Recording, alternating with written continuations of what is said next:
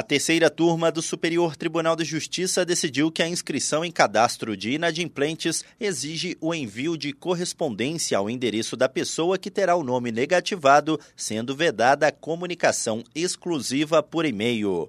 No caso analisado, foi ajuizada a ação de cancelamento de registro com pedido de indenização contra uma entidade responsável pela inscrição em cadastro de inadimplentes, sob o argumento de que não houve prévia notificação, conforme dispõe o Código de Defesa do Consumidor. Tanto o juízo de primeira instância quanto o Tribunal de Justiça do Rio Grande do Sul consideraram os pedidos improcedentes, sob o entendimento de que houve a comunicação prévia por e-mail de inscrição no cadastro negativo negativo. No STJ, o consumidor alegou ofensa ao CDC e argumentou que a notificação prévia do devedor não pode ser feita por meio eletrônico. O colegiado da terceira turma deu provimento ao recurso. A relatora, ministra Nancy Andrighe, destacou que, apesar de os recursos como e-mail e mensagens de texto via celular representarem um importante avanço tecnológico, o entendimento doutrinário e a súmula 404 do STJ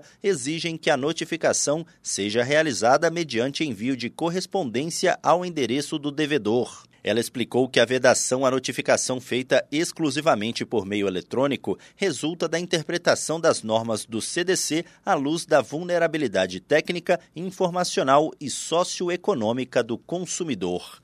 Do Superior Tribunal de Justiça, Tiago Gomide.